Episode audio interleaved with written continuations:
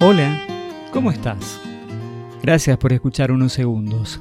Gracias por compartir este tiempo juntos donde reflexionamos, compartimos historias, cuentos y también fábulas como la que te traigo hoy.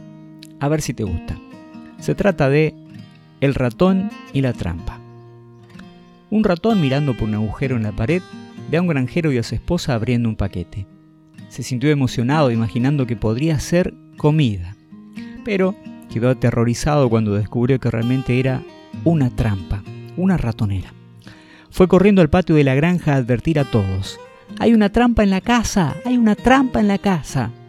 La gallina que estaba cacareando y escarbando levantó la cabeza y dijo, Discúlpeme, señor ratón, yo entiendo que es un gran problema para usted, mas no me perjudica nada, a mí no me incomoda.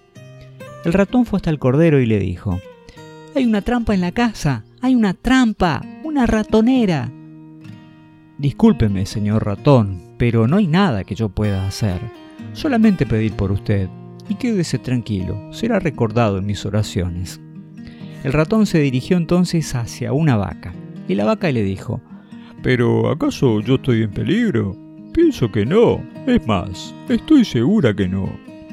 Entonces el ratón volvió a la casa, preocupado, triste, abatido, para encarar a la ratonera del granjero, encarar a la trampa. Aquella noche se escuchó un gran ruido, como el de una trampa atrapando a su víctima. ¡Clac! La mujer del granjero corrió para ver lo que había atrapado. En la oscuridad, ella no vio que la ratonera atrapó la cola de una víbora venenosa. La víbora mordió a la mujer. El granjero la llevó inmediatamente al hospital. Ella volvió con fiebre. Y todo el mundo se puede imaginar que para alimentar a alguien con fiebre no existe nada mejor que una sopa. El granjero agarró su hacha y fue a buscar el ingrediente principal, la gallina. Como la mujer no mejoraba, la enfermedad seguía, los amigos y vecinos fueron a visitarla. Para alimentarlos, el granjero mató al cordero, pero la mujer no se curó y es más, terminó muriendo.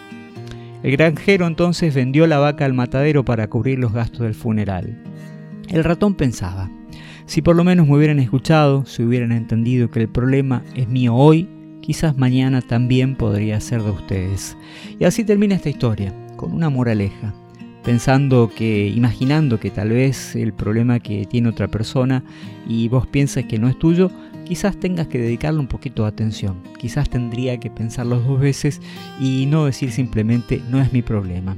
Y esa es la reflexión que te traigo para hoy porque todos nosotros sabemos que estamos llamados a ser de bendición para otros, que tenemos eh, para darnos solamente cuestiones materiales, sino nuestro corazón, nuestro tiempo, nuestras palabras, em, la, posibilidad de tomarnos un ratito para ayudar a nuestro vecino, ayudar a aquel que tiene algún problema como lo tuvo este ratoncito, eh, porque como dice la palabra de Dios, en la medida que nosotros demos, en esa justa medida que demos, o nosotros también vamos a recibir, o en la justa medida que nosotros midamos con esa misma vara, también vamos a ser medidos. Esto lo encontramos en Lucas 6:38. Den y se les dará.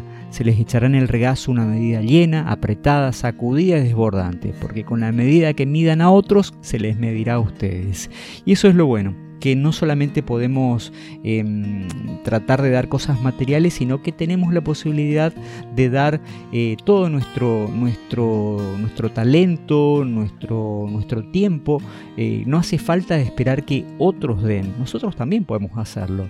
También podemos esperar que, que, que demos nuestra alegría, que demos nuestra, nuestros consejos. Así que eso quiero invitarte hoy a que pienses que el problema que tiene otro no es solamente del otro, que también puede ser tuyo y que este, estamos a tiempo de hacerlo. Eso es lo bueno, que hoy es el momento justo, no para mirar hacia atrás, sino para tener confianza eh, y la esperanza eh, que Dios tiene muchas cosas buenas para darnos y estamos a tiempo. Eso es lo realmente eh, espectacular.